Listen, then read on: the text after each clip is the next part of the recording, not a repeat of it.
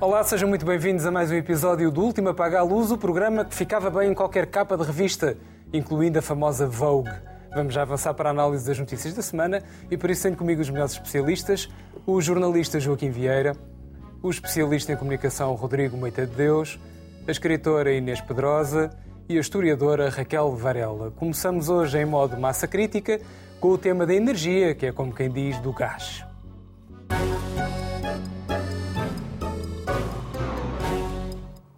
Ora, como se diz em ciência política, era certinho como o destino. Assim que se sentisse apertado por sanções, condenações e armas entregues aos ucranianos, Vladimir Putin iria fechar as torneiras, nomeadamente as do gás. Acontece que a Europa Ocidental, com a Alemanha à cabeça, tem tomado banho e feito agasalho com gás russo desde há muitos anos, criando uma dependência para a qual não há metadona à vista. Resultado: é preciso mudar de hábitos, poupar, cortar até faz lembrar a época da crise da dívida. E para isso é preciso que todos os membros da União sejam solidários, mesmo aqueles que estão menos dependentes dos humores do Kremlin, incluindo Portugal, que usa, por exemplo, o gás para produzir eletricidade. Será que esta é uma solução justa para todos, sim ou não, Rodrigo? Sim, lembrar que Portugal tem, não tem temperaturas negativas, ao contrário de outros países na Europa, também não tem indústria pesada, portanto, isto permite-nos ter uma outra abordagem ao tema da energia eh, e este assunto foi quase uma espécie de tratado entre a diferença do discurso político e a, e a realidade. Eu, eu, gostava de fazer convosco um pequeno percurso no tempo um, e pedir à nossa realização para pôr no ar. A, a primeira recordação que António Costa a falar sobre energia me traz, que é o encerramento antecipado das duas centrais termoelétricas, aquelas do carvão, uhum. para salvarmos as focas no Ártico, anunciado em outubro e depois concretizado em 2020. Portanto, nós, nessa altura, fechámos as duas centrais a carvão e, nessa altura, passámos a depender exclusivamente de renováveis e de gás natural. Uns, uns anos mais à frente, um, esta posição permitiu que António Costa desse explicações à Europa de como é que a coisa se fazia em matérias energéticas, não é? Portanto, uh, vocês têm que investir mais, rapazes, na produção energética, têm que fazer mais como Portugal, porque nós é que sabemos como é que a coisa se faz. Uns dias, uns meses mais à frente, uh, nós até estávamos mais à frente. Estávamos uh, a querer criar alternativas para levar gás à Europa a partir de Sines. Lembram-se dessa conversa? Sines vai salvar a Europa e, portanto, vem o gás, nós exportamos para a Europa toda, não vai haver problema nenhum com os russos. Uns dias mais à frente, e já estamos a falar de 30% das necessidades energéticas da Europa podiam ser supridas através de Portugal e Espanha, um espetáculo inacreditável. Mas o nosso Primeiro-Ministro foi mais longe e em julho deste ano dava outra vez lições à Europa, não é? Rapazes, se vocês tivessem feito como nós, aqui os governos socialistas aqui, vocês não estavam a dar dinheiro ao Putin e isto já estava resolvido. Três dias mais tarde apenas, isto para vocês verem como isto não é um acaso, Costa explicava que o futuro de Portugal é exportar a energia toda renovável que nós conseguimos produzir para o resto da Europa e salvar, de facto, os alemães e a sua indústria pesada, coitadinhos, eh, que estão muito atravessados com o gás, eh, e salvamos nós daqui com as nossas eólicas. Uns dias mais tarde, íamos mais longe. António Costa vai mais longe e explica aos parceiros europeus, de facto, que Portugal não tem que estar a pagar não é, os problemas que eles têm na transição energética. Quer dizer, é um disparate agora, porque nós já fizemos a nossa transição energética toda, não temos dependência nenhuma já dos, uh, do, do, gás natural nem do petróleo, era só mais o que faltava. E um dia mais tarde apenas, a Alemanha faz este aviso sincero aos restantes países, ainda não se conheciam as medidas, de que os países menos dependentes do gás russo fossem solidários. Bom, a resposta portuguesa veio no dia a seguir uh, e pedi à nossa produção para mostrar que é a nossa recusa completa em cortar 15% do consumo de gás. É, é, inacreditável. Inacreditável por variedíssimas razões, mas não acaba aí a tourada, não é? Evidentemente. Não foi só isso. Portugal, Portugal a Espanha juntou-se. A Portugal estamos a falar do consumo de gás, 15%. Afinal, não era possível. Não é? Tivemos a dar lições à Europa de como é que se investia renováveis e tal, e afinal não conseguimos cortar 15%. Uh, ah, mas pronto, tudo acaba bem quando Uh, tudo está bem e, portanto, os ministros, afinal, conseguiram chegar à conclusão que era possível reduzir 15% do consumo de gás em Portugal. Depois daquelas eleições todas, depois dos discursos todos das renováveis, na Europa, exatamente, uh, afinal, era possível acomodar o corte de 15% no gás. Devemos ter negociado umas contrapartidas. Ficou só aquele momento lindíssimo em que nós perguntamos o que é isso da solidariedade europeia, não é? Um país que vive há 20 anos dependente da, da solidariedade europeia, dos, do, Estou a ser generoso. Uh, 30? 100 anos dependente da solidariedade europeia, é? com aviões pagos pela União Europeia a pagar incêndios em Portugal, a explicar que nem pensar que não éramos capazes de cortar 15% do gás, depois daquela basófia toda relativamente à energia. Uma nota só final mais, mais técnica. O consumo de gás natural em Portugal é um décimo da Alemanha. Um décimo, mais ou menos, contas feitas por largo. 15% num décimo daquilo que a Alemanha gasta é nada. É, é, nada. Era, quer dizer, é, nem, nem, entro na conversa da obrigação moral. É, é, é quer dizer, é, é... O país também é muito mais pequeno que a Alemanha, está-se esquecido disso, não é? O que, como? país também tem muito menos gente do tem, que a Alemanha. muito mais pobre, sobretudo não tem indústria. É pois. mais fácil, não é? Quer dizer, não tem indústria, é muito mais fácil cortar o gás, o gás tudo que quisermos, porque não, não há, não há indústria. Portanto, os alemães têm indústria, têm que trabalhar, de facto, até para poderem pagar a solidariedade europeia a que estão obrigados. Joaquim. Até pensei que era menos que um décimo.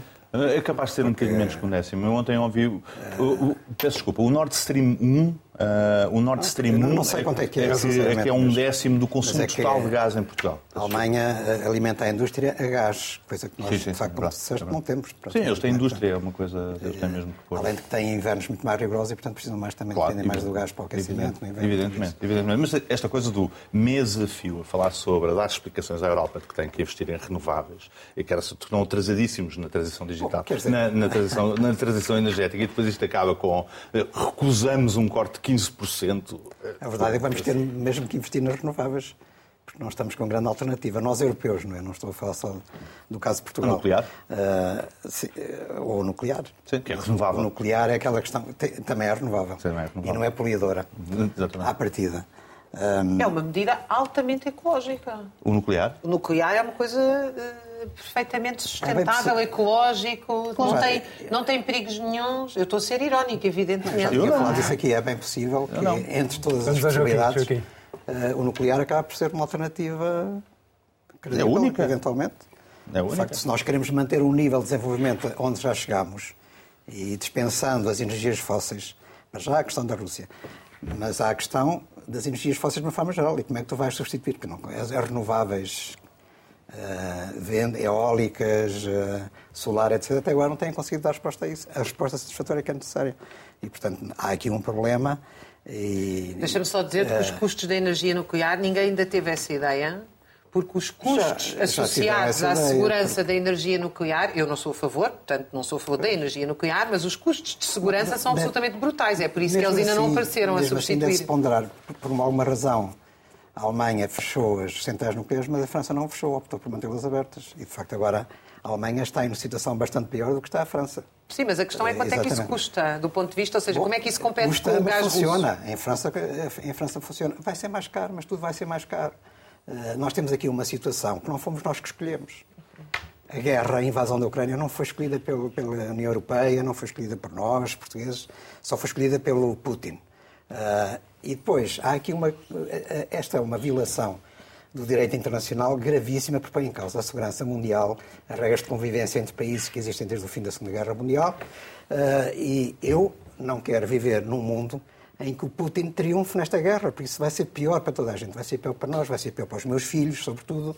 Uh, com a minha idade, se calhar, não preocupo muito, mas com as gerações que vêm a seguir, preocupo muito mais, uh, porque tudo aquilo é uma carta branca para todos os ditadores, autocratas que querem uh, invadir território, ocupar, expandir-se, tomar atitudes de, de imperialismo puro.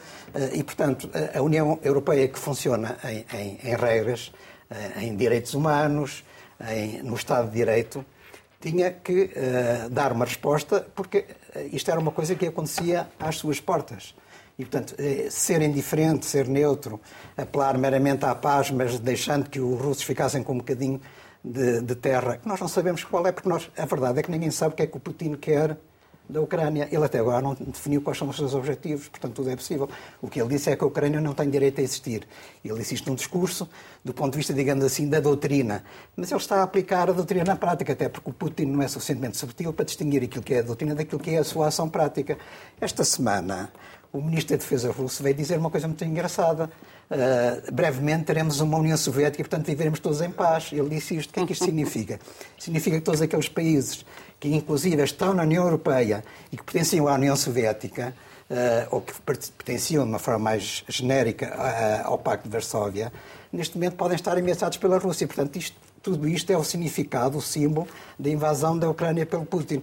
E, Portanto, naturalmente, é natural que se peça o sacrifício uh, dos sim, vários isto, países. Quer dizer, isto é uma ameaça existencial sobre a própria União Europeia, porque uh, não é apenas a Ucrânia que está em causa, são os valores de todos nós. E, portanto, na Ucrânia há, uma, há de facto uma trincheira de defesa dos valores democráticos e, portanto, é preciso que a União Europeia ou desiste de ser a União Europeia, portanto, acaba, apoia a Ucrânia. Uh, e, isso implica, como eu disse já aqui uh, várias vezes neste programa, implica de facto, se calhar, temos que fazer um sacrifício.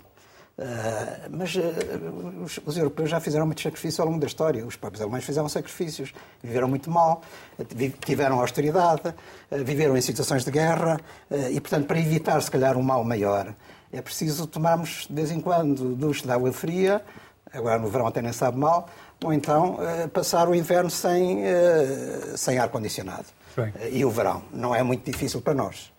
Será mais difícil para os alemães e para esses países de clima mais extremo, sobretudo mais frio. dizer o inverno. Como, o, o, inverno. O, inverno, sim, o inverno. Não, o verão também com ar-condicionado. O verão e o inverno. É? e eu acho que, de facto, e defendo esta ideia, nós temos que estar dispostos a encarar a defesa da democracia nesta perspectiva, de fazer frente à agressão do Putin, que é uma agressão contra nós todos, contra o direito internacional, contra a Carta das Nações Unidas. E, portanto, todo, toda a organização internacional que foi eh, construída a partir da Segunda Guerra Mundial está em causa neste momento. Não vejo outra saída. Raquel. Hum, esta questão do gás, boa noite e boa noite lá à casa. Uh, o que eu acho muito curioso nesta questão do gás é que estas medidas completamente inúteis para travar a guerra uh, foram anunciadas como medidas que vão isolar a Rússia e acabar com a guerra. Portanto, esta foi a estratégia que a União Europeia apresentou, além de vender armas à Ucrânia ou utilizar o dinheiro do Estado Social para comprar armas e entregá-las à Ucrânia. E, não acabar com a dívida da Ucrânia, por exemplo. Portanto, esse é o tipo de solidariedade dos negócios que nós estamos a assistir face à Ucrânia, que infelizmente estão no meio desta situação absolutamente devastadora. Mas aquilo que, uh, aquilo que foi dito foi que os europeus apresentaram-se, todos, uh, basta ir há quatro meses atrás a ver as sucessões de 24 horas uh, sem parar, a explicar que iam acabar com o Putin porque em 2023 não precisavam do gás russo. E o Putin chegou cá um ano antes e fechou a torneira e perguntou quem é que precisa de quem. Bom, isto é de uma irresponsabilidade tremenda o que se está a passar, porque as, as, invasões napoleónicas, a Guerra da Crimeia, a Primeira e a Segunda Guerra Mundial foram feitas tal como esta, que é uma guerra entre a Rússia e os Estados Unidos, que envolve naturalmente a União Europeia e a China, tratam-se de guerras de disputa de matérias-primas. E a política económica é isso que significa. Portanto, significa que nós estamos a falar porque é que as pessoas só ouvem as palavras gás, petróleo, cereais. Porquê? Porque evidentemente é isso que está em disputa. A Europa, a seguir à Segunda Guerra Mundial e atravessando, e atravessou, atenção, a FAO foi fundada em grande medida e a PAC, enfim, não posso desenvolver isso, mas para dar resposta a isso. A Agência da Alimentação das Nações Porque a divisão da cortina de ferro deixou do lado de lá a grande produção de trigo. Não há dúvida nenhuma, são as terras raras, são as, as uh, terras negras, perdão, uh, tem uma capacidade produtiva de trigo, é, é o celeiro do mundo. Um, e o mesmo se passa em relação ao gás, porque a Rússia, aliás, virou-se e disse: não vendemos para ali, vendemos para a Ásia e a nossa vida continua, não é? Uh, valia a pena ler uh, o Tolstói, uh, que são os dois generais russos, é o tempo e a paciência. Portanto, o que fazer em relação a isto? Eu, pessoalmente, sou contra a invasão, como também não acho que isto é uma conversa manicaísta, que é a opinião que o Joaquim tem sistematicamente defendido aqui, que é o, os russos começaram, isto é como se nós tivéssemos 5 anos de idade. E o papel da NATO nisto tudo, ao longo dos últimos 20 anos, expansionista, ofensiva, Explica é o quê? Explica, é o quê? Agora deixa-me terminar, porque já tiveste há 4 meses a defender a tua posição. O papel da NATO é, foi sistematicamente provocar para não se cumprirem os acordos de Minsk. Agora, eu também te devo dizer que eu acho que com acordos, a minha, eu acho que com os acordos de Minsk ou não, o Putin, como o Biden, querem esta guerra porque o que se trata é de disputa de matérias-primas, é disputa de força de trabalho, é disputa dos estados vitais destes impérios. Agora, há aqui um dado que não se resolve para tomar banho, Joaquim. Por amor de Deus, é que a Alemanha é uma potência industrial, uma das maiores potências industriais do mundo, que por isso é que a Alemanha tem sido o centro das duas grandes guerras europeias, que não tem energia. Portanto, o que é que a Alemanha tem? Um super saber científico, um super saber industrial acumulado e não tem energia. Quem é que tem energia? É a Rússia. E, portanto, é evidente que o Boris Johnson é para o lado que dorme melhor, agora já não é o Boris Johnson, mas quando se despediu disse fiquem com os americanos, porque a Inglaterra, a, os Estados Unidos, têm outras fontes de energia que a, a Europa, que a Europa, quando nós falamos da Europa, de facto, o que nós estamos a falar que é o que bomba a sério na Europa do ponto de vista industrial, é a Alemanha. Agora, como resolver isto? É, evidentemente que é, tem, esta estratégia não tem tido qualquer resultado, não é? Portanto, o que aconteceu foi que a guerra continua, o país está devastado.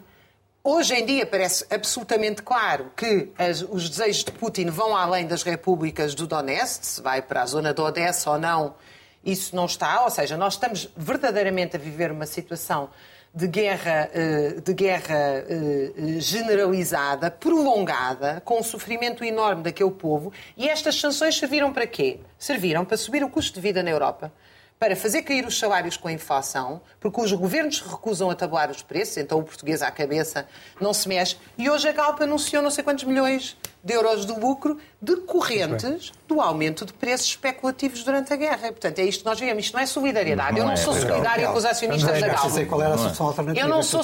Eu já te disse é há quatro meses que nós estamos a discutir isto. Os Sim, Estados, e eu vou-te responder, os Estados não vão acabar com as guerras. Quem vai acabar com as guerras é os povos em solidariedade. Okay, os Estados tá querem guerras. Isso é lirismo. Os é Estados fazem guerra. O russo vai sair à rua e sobreviver à polícia do Putin, eventualmente eventualmente fará vai, como saiu na Primeira Guerra Mundial. E vai, e vai, como, como, saiu na Primeira Guerra Mundial. Vai... Quem é que acabou com a Primeira Guerra Mundial na Rússia? Foi o Estado russo? Não, foi o exército alemão. Não, foi o exército alemão. Que foi o exército alemão. Olha, foram os americanos que desembarcaram na Europa. Boa noite. Uh, pois, a mim parece-me que, que hum, a guerra não se resolverá tão cedo e que, e, e que Putin agora já é muito claro que o que quer é, e aliás já foi dito, como o Joaquim disse aqui, pelos próprios ia dizer soviéticos, uh, pelos próprios uh, homens, homens do KGB que transitaram para este hipercapitalismo, porque eles o que querem é manter o poder absoluto e têm imensas saudades de um poder ainda mais absoluto do que aquele que neste capitalismo de, de Estado que eles continuaram a manter depois do fim do, do do capitalismo de Estado diferente que tinham, mas que no fundo é sempre a mesma coisa, eh, com mais, com mais marcas e mais cores. Uh, portanto, o que eles querem é tomar conta daquilo e fazer e, isso, não é, por mais que se diga, por mais que a Raquel queira dizer que isto é, uh, como é que se diz, uh, preto e branco, é mesmo preto e branco as guerras em geral são, ou seja, que é, que é binário. Eh, assim como é binário dizer uh, que se devem render os, os ucranianos para nós podermos ter uma vida simpática. O que está aqui em causa Bom, é eu também. Não defendi isso. isso já defendeste há meses. Nunca, nunca defendi que deviam, isso. Que se deviam render? Não, não, eu nunca defendi. Que se deviam render? Não, não, eu defendo um render. acordo de paz. Como é que se faz esse acordo de paz? Como se fez em Brest-Litovsk, que chamava-se Nem Paz Nem Guerra, o Acordo de Paz de Brest-Litovsk. Olha, os acordos, os acordos, os acordos com a Rússia, com a Rússia de Putin, é tão fácil, com a Rússia de Putin e de Lavrov, que não é só o Putin, fazer acordos que se fez este acordo para os, para os cereais e no dia a seguir já estavam a bombardear Odessa e a dizer que não e depois a dizer que afinal sim, mas que não era para impedir os cereais, era outra coisa. Mas, portanto, nem sequer, uma, quer dizer, nem sequer um acordo mínimo de negócio conseguem Olha, cumprir. Bem, mas agora eu pergunto qual é a solução para mim, a solução, tu estás a dizer, o problema é a NATO. Fria, água fria não, mas, não, não. É, eu não me importo de tomar banho de água fria, de fazer sacrifícios, se for essa a questão. não é isso que está em causa. Mas não é isso que está em causa. Uh, se queres saber, a minha opinião neste momento é mesmo de que a NATO já devia ter uh, avançado, porque não é justo que um país Admite mais que pequeno... isso significa uma terceira guerra mundial. Admito que já estamos na terceira guerra mundial. Admito também que a, terceira, a segunda guerra mundial só conseguimos ganhar ao nazismo porque interveio precisamente a América, os Estados Unidos da América. É assim, e, é, e chama-se, não é só então, negócios, é aqui um solidariedade. cá todos chegam da Rússia e explodir com a cidade de Lisboa, Olha, o que é que tu achas? Já estamos na Terceira Guerra Mundial. Mas o nuclear, é o, nuclear paraíso, o nuclear, a Bielorrússia, o, o, o traste da Bielorrússia, cujo nome neste momento não me ocorre. Muito obrigada, Lukashenko. Também já disse que, ah, mas isso, a bomba não, porque também estamos aqui ao lado e ele disse não vai fazer. Acho que depois há um... Há Ou seja, tu queres uma, terceira guerra mundial e confias eu não quero uma terceira guerra mundial. Eu precisamente não quero que a guerra se eternize, nem que aquele povo seja martirizado. O povo, tu falas muito do povo, eu vejo o povo ucraniano todo mobilizado para ganhar este, esta invasão tenebrosa, sem, sem qualquer justificação eh, política que seja absolutamente infame, que lhe está a ser feita sobre civis, continuamente sobre civis, com a desculpa da desnazificação, desnazificam escolas, desnazificam hospitais e o rei que os parta, percebes? É insuportável isto. E, portanto, eu acho que os desgraçados não têm o azar de ainda não pertencer à NATO e, aliás, é por não pertencerem também que os outros alegam que é por isso que, que os invadem, os russos, mas eu penso que a única a única solução era porque não há maneira, quer dizer, dar-lhes mais uh, armas, mas não há. Uh, a Rússia é numericamente superior. Portanto, é muito difícil e, mesmo assim, não ganhou. Mesmo assim, até agora, tem sido uma Alves-Barrota uhum. mítica. Sabemos que a nossa Alves-Barrota tem o seu lado mítico, mas tem sido. Só que é invi inviável. Uh, o gás. Eu percebo também a coisa dos países do Sul. Eu concordo com, em geral com o depoimento do, Joaquim, penso que já vamos avançar uhum, sim, sim. outro assunto. Para mudarmos de tema. Pronto, para mudarmos de tema. Mas só não concordo na parte de ah, nós temos de ser solidários. Porque, eh, porque tam, os, esses países do Norte também beneficiaram muito da nossa pobreza e fizeram de nós os consumidores da sua hiperindustrialização do Joaquim e do, e do Rodrigo. Desculpa, não tinha citado, mas cito. Do Joaquim e do Rodrigo, tens razão. E, portanto, e além disso, nós quisemos estar ligados a eles do ponto de vista energético e eles não quiseram dar-nos essa ligação. Nós estamos autónomos, nós não estamos ligados aos, aos canais do gás europeu, mas também não precisamos, não precisamos tanto quanto eles precisam, não é verdade? Porque não, não temos dinheiro para pagar a interligação. Uh, não temos ah, dinheiro para pagar a interligação temos... porque estouramos o dinheiro noutras coisas. Pois estouramos. Mas, é mulheres e mas, mas, não, ninguém é mulheres e Ninguém A França que está oposto a que haja esta interligação. A França tem só Pois, exatamente. Mas, é mas querem a solidariedade. E assim, nós temos um clima muito bom. Mas nós precisamente temos um clima muito bom, mas também também temos frio e não temos as casas todas aquecidas, como, como em França. De França para cima é tudo aquecido e, e, e, arrefecido, e aqui nada. E, portanto, acho, eh, o que, o que se chegou ao acordo não foi que nós tínhamos os mesmos 15%, foi aos 15% a geral e depois para os países do Sul vai-se ver o que é que se passa particular. Pronto. nossa parte. Isso já coisa não é uma coisa também tão grave. Foi à la carte. Ou como se diz em estrangeiro, cherry picking do gás. Avançamos agora para o nosso tema da semana.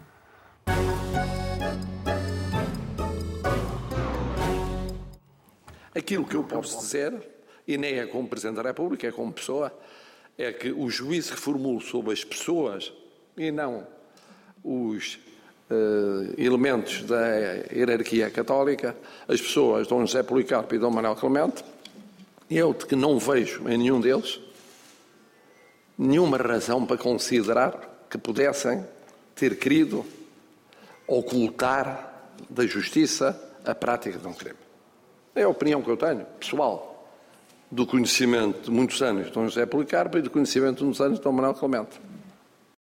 Um verdadeiro ato cristão de Marcelo Rebelo de Sousa dar o benefício da dúvida à hierarquia da Igreja. O que é facto é que muito daquilo que se intuía em termos de abusos, nomeadamente sobre crianças, tem vindo ao lume também por ação da famosa comissão independente criada para apurar estes casos. E esta semana Houve notícias então sobre encobrimentos, ou possíveis encobrimentos ao mais alto nível, sinal de que a Igreja é muito mais terrena e humana do que divina e carregada de bênçãos. Num país em que mais de 80% se afirmam católicos, o abalo podia ser maior, Raquel.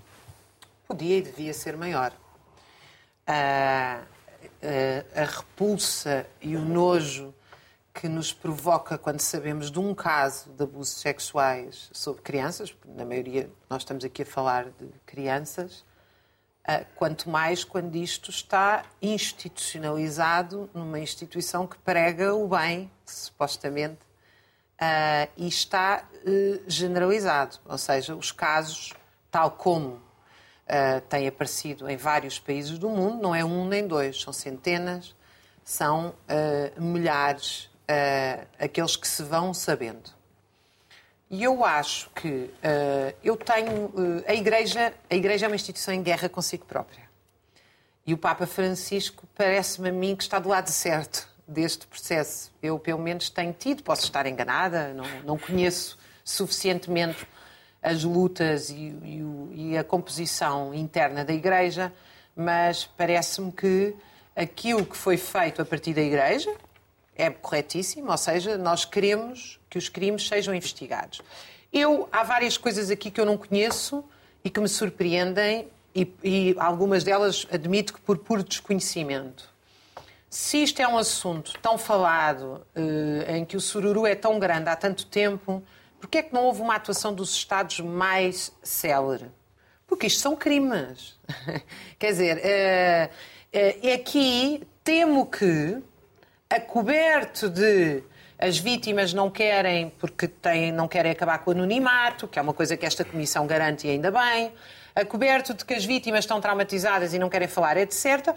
O que nós vimos foi que os Estados tiveram, o Estado português, nomeadamente, e eu aqui acho que é o Estado português, porque eu acho que o Estado português tem uma relação especial com a Igreja Católica. O Estado português não é um Estado laico, porque um Estado laico é um Estado que garanta a todas as confissões o mesmo tratamento e a Igreja Católica tem privilégios em Portugal que não devia ter, porque, uh, enfim, por várias razões que não, não há tempo aqui para pensá-las. A começar pela missa dominical. Uh, várias. Semanas, várias e, e, que não deve ter.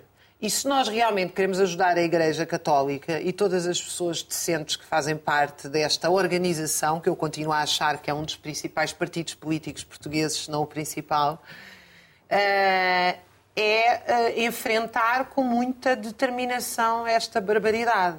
Eu acho que enfrentar com determinação esta barbaridade implicaria também uma discussão sobre porquê aqui.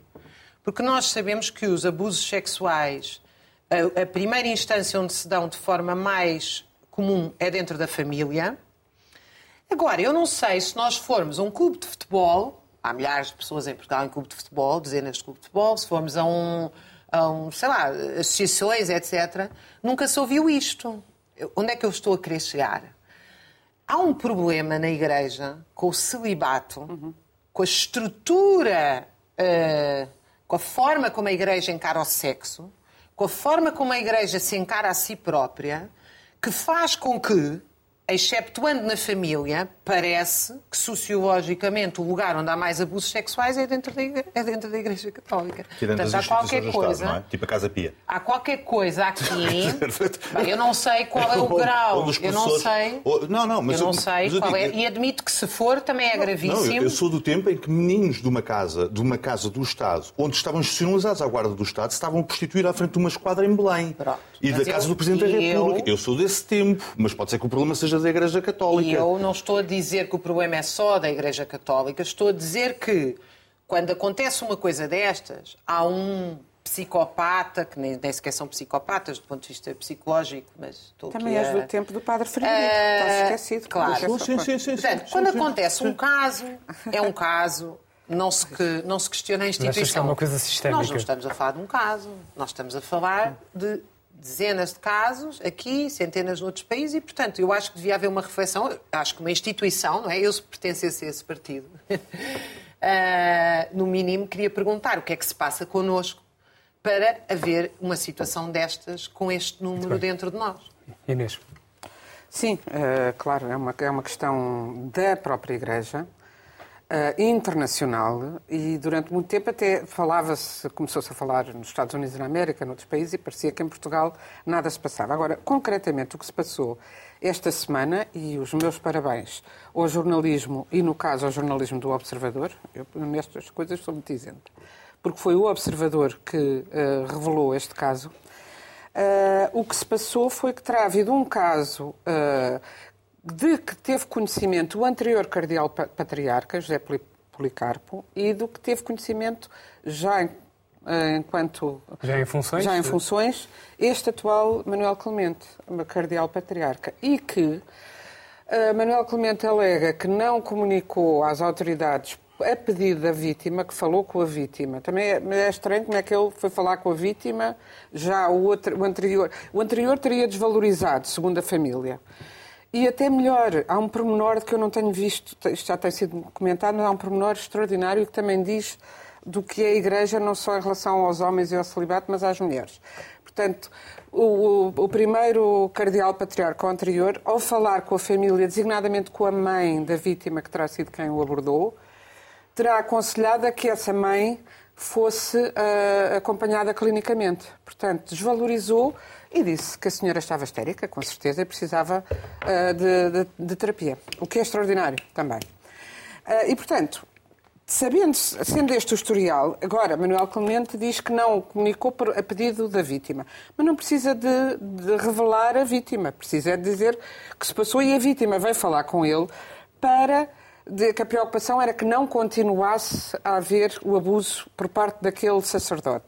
E o sacerdote foi mantido numa instituição que acolhe crianças e jovens. Isto foi o que eu li na reportagem uhum. do Observador. E, mas diz Manuel Clemente não, foi que foi. Foi para, foi para capelão. Foi... Ele depois é que criou uma associação. Que foi, de qualquer maneira, tinha uma associação uh, que acolhia crianças e jovens. Não estava relacionada com a Igreja. Que, e que Manuel Clemente diz, uh, o Cardeal Patriarca, diz que, de qualquer das formas, ele estava sob vigilância da Igreja. O que é extraordinário atendendo, atendendo ao, que, ao que significa o abuso sexual para uma criança ou para um adolescente. Não é? Portanto, essa desculpa. Mas o mais extraordinário disto tudo é que, enquanto isto vai sendo revelado nos jornais, vimos esta, estas declarações do Presidente da República que começaste por passar, em que ele se substitui ao sistema judicial e aos tribunais, diz, é a minha opinião, em que Marcelo Rebelo de Sousa se esquece que é Presidente da República, não é... Diz, não, é, e diz e diz, a Na minha... presidência da República, eu não sou presidente da República porque eu agora durante um segundo. Se como pessoa, defender, conheço aquelas pessoas. Ora, nós sabemos que ele é católico, mas não é preciso. Quer dizer, há muitos católicos que não tomariam esta, esta atitude. Uh, sabemos também que ele tem tido alguma dificuldade em.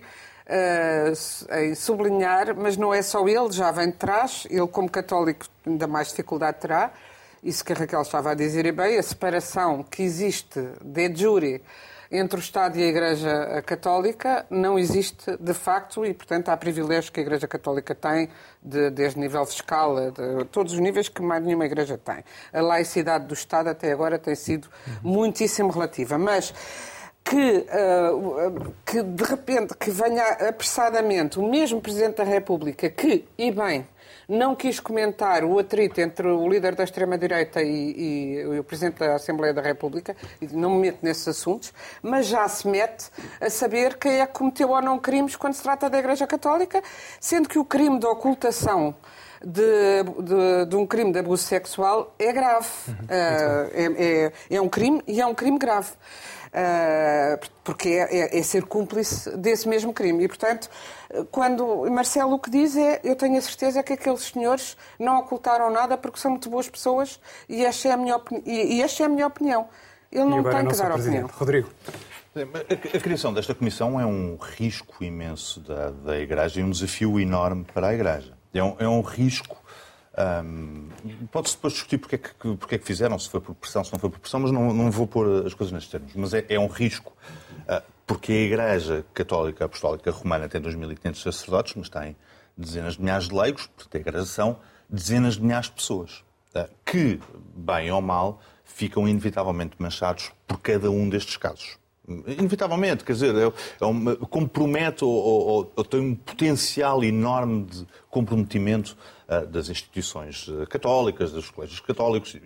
E, e, portanto, foi um risco criar uma comissão e trabalhar de forma tão pública uh, e dar-lhe o caráter transparente que querem dar à comissão e passar a tratar estes assuntos um, como estão a ser tratados. E é um desafio porque a Igreja agora tem que gerir este processo de estar atrás destes, uh, destes casos uh, e tentar, de facto, que não existe esta, esta contaminação. E, e, vemos, porque inevitavelmente salta o espírito jacobino e pronto, é o problema da igreja, e não sei o quê, uma coisa prática generalizada. Quer dizer, há 2.500 sacerdotes em Portugal, há, há, há 20 anos eram 3.000 e tal sacerdotes, é uma instituição que trabalha há 2.000 anos.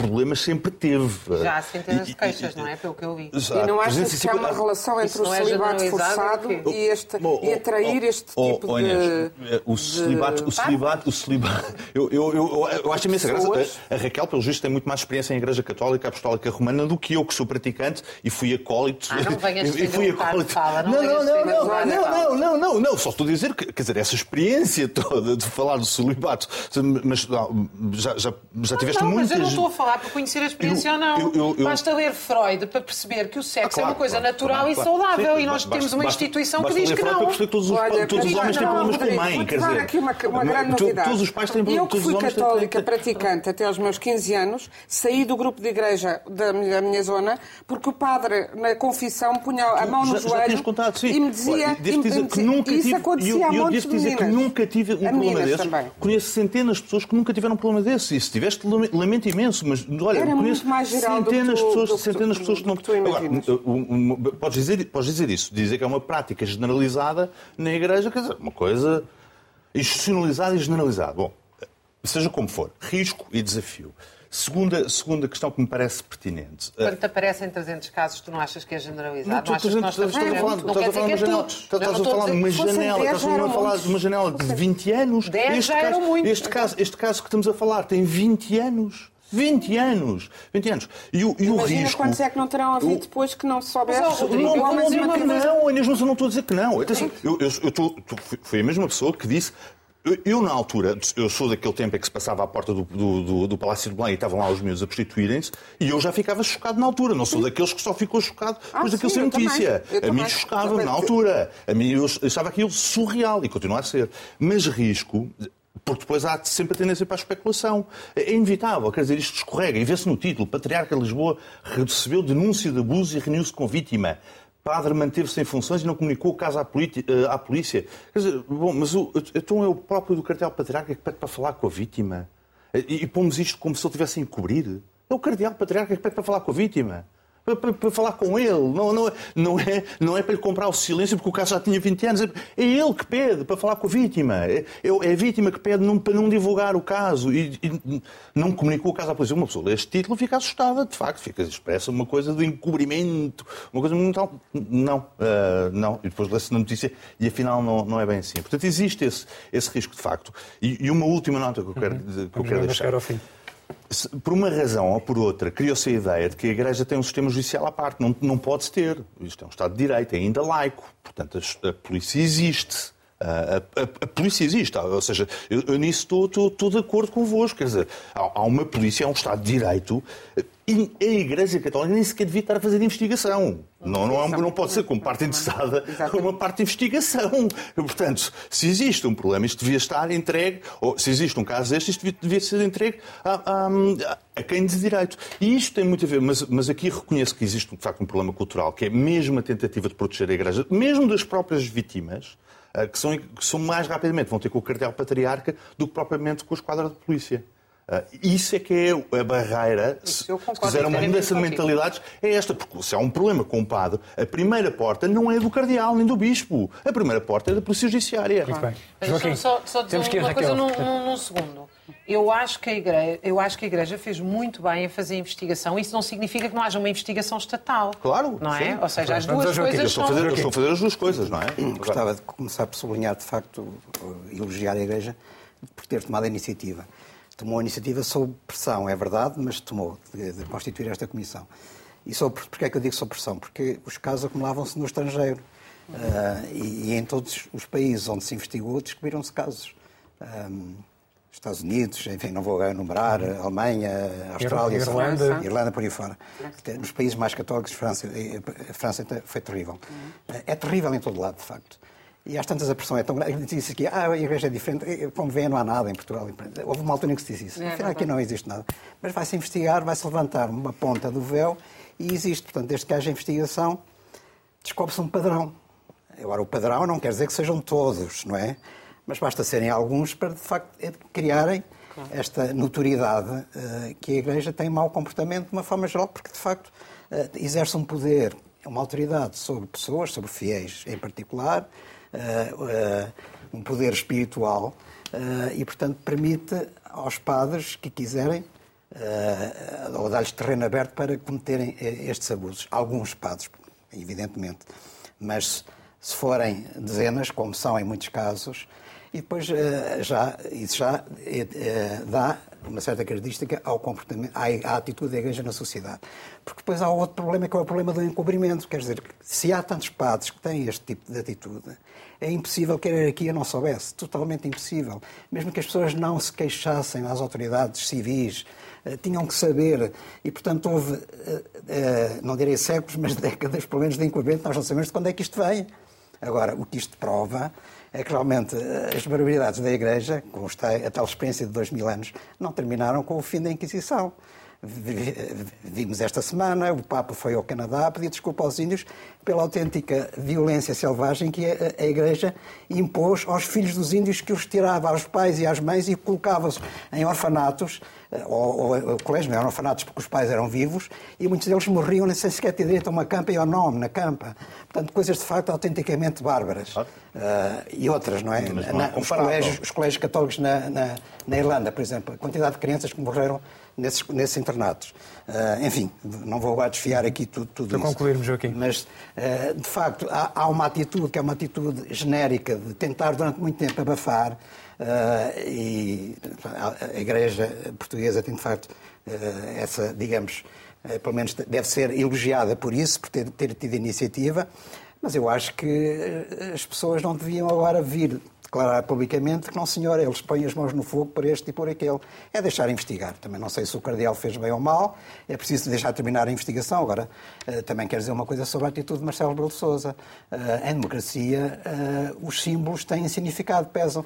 Ele, ele produziu esta declaração com a bandeira nacional por trás no Palácio de Belém. E, portanto, como é que ele pode dizer que está a falar a título pessoal? Os espectadores, ao verem, não vão dizer que, não vão pensar que eh, naquela altura, naqueles segundos, Marcelo não é o Presidente da República, é o Presidente da República que, que está a falar. O engraçado é que o país mudou tão pouco que o nosso videobite vai ter exatamente as mesmas personagens. Temos que ir a tempo dele. Felizmente as sociedades democráticas estão mais avançadas no escrutínio e isso também se deve muito ao escrutínio que existe. Porque em países menos democráticos, países do terceiro mundo, etc., provavelmente eh, haverá também este tipo de situações, só que a verdade é que nem, ninguém investigou. Bem, aqui vamos nós então agora para as nossas gordas com as manchetes da semana, que têm de ser mesmo telegráficas.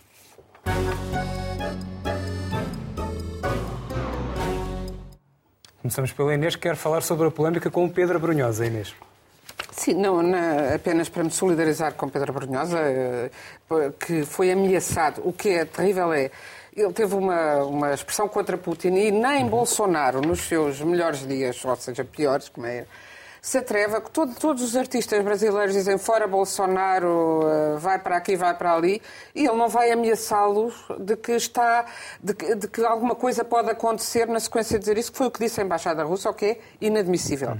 E, portanto, Pedro Brunhosa veio dizer que esperava uma atitude firme do governo, eu também acho que devia ter dito mesmo que é, esse senhor não pode escrever, não pode escrever em tom de ameaça a um artista português, porque nós sabemos como a Rússia espalha veneno verdadeiro pelo mundo todo e, portanto, eu também estou aqui para ser envenenada, como eu, muitos outros. E já que estamos a falar de cultura, só dizer, porque vamos embora, uhum, não é? Uh, recomendar parar. um livro uh, para as férias de, de todos vós. As, uh, por acaso podia ter dito ao realizador antes, Sim. não me lembrei.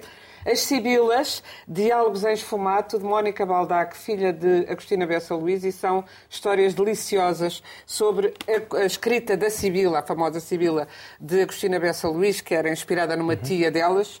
Uh, e, mas também outras histórias da vida e reflexões. Fica a sugestão para a nossa pausa, já que não vão poder ver-nos em agosto. Rodrigo, a TAP, imagina. É verdade, é verdade. Uh, boas notícias. A TAP continua muito focada no seu plano de reestruturação e, portanto, vão mudar de sede. É uma coisa importante. Portanto, vão sair de um edifício próprio para pagar uma renda ali na, na Expo. É um prédio inteiro, estão lá os CTTs, mas entretanto os CTTs vão sair porque dizem que o edifício é muito caro. Portanto, isto está tudo bem, foram só 3.500 milhões de euros e isto vai continuar. É. No final, no final. Porque ele está a precisar tanto. Joaquim, a capa, famosa capa da Vogue. Foi conversa esta semana, a famosa capa da Vogue, que é uma revista norte-americana de moda com projeção internacional. Uh, fez uma produção fotográfica com o casal Zelensky, na Ucrânia, uh, fotografias de Annie Leibovitz, fotógrafa famosa e muito talentosa. Uh, e isto chocou muita gente, indignou muitas pessoas, porque está a decorrer uma guerra e, no intervalo da guerra, o casal aproveita para fazer estas fotografias com o fundo em guerra. eu devo só dizer o seguinte: as pessoas que se indignaram com, com isto, não vi essas pessoas indignarem-se nem com a invasão da Ucrânia, nem com os crimes dos russos, nem com o massacre de Butcha e outros, nem com o bombardeamento da, da maternidade de Mariupol. Esta semana, foi divulgado um vídeo em que há eh, soldados russos, um soldado russo, a castrar um prisioneiro ucraniano de guerra. Esse vídeo já foi validado. Eu não vi essas pessoas indignarem-se com isto, mas indignam-se com o facto deste casal aceitar eh, entrar nesta produção fotográfica. Portanto, acho que há aqui, de facto, dois pesos e duas medidas. E é preciso ver onde é que está o mal, onde é que está o problema. Eu acho que, de uma forma geral, esta produção não tem nada de especial. É uma forma de divulgarem mais uma vez a situação na Ucrânia. Só há uma fotografia que eu também quero dizer, já agora sou um bocado crítico. Eu contesto que é uma fotografia em que a senhora Zelensky aparece eh, vestida com, uh, de uma maneira. Enfim, ela vestiu, portanto, isto é um desfile de moda ao mesmo tempo. Ela vestiu com designers ucranianos, também se promove a indústria têxtil ucraniana. Temos que abreviar. Mas ela aparece com soldados ucranianos. Isso é que eu acho que é um bocado glamorizar a guerra, digamos assim. Essa fotografia Muito não devia bem, vamos ter à Raquel, quanto ao resto. Que escolheu a mesma cor da mesma capa. Eu Raquel. sou crítica e sou contra a invasão da Ucrânia. Acho uma barbárie todas as coisas que ali se passam e acho esta fotografia uma barbárie. Acho esta fotografia, segundo o Frederick Jameson, e a sua análise da pós-modernidade é pornografia, é o termo que ele usa para a sociedade do espetáculo, porque isto é a glamorização da guerra, é falocracia, é uma apologia do militarismo, Falocracia? é uma coisa completamente.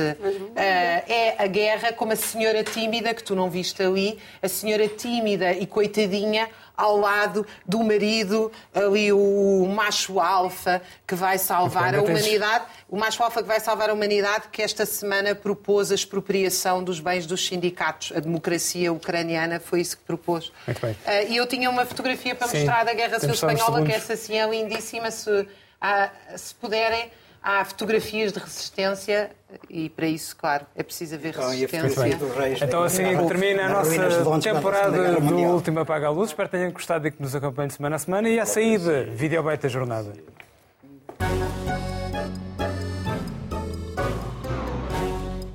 O programa ainda não tinha sido exibido, já a Igreja Católica criticava Hermano José. Brincar com a última ceia de Cristo era ofender os católicos. A ideia foi reforçada depois do sketch e para o ar. As críticas da Igreja subiram de tom.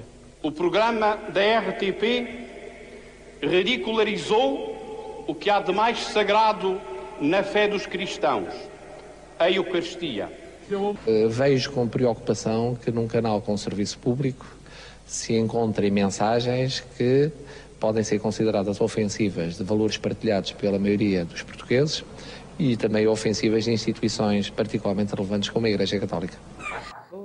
Os cristãos e as suas indignações seletivas, despedimos com amizade. Regressamos em setembro para o episódio número 300. Até lá.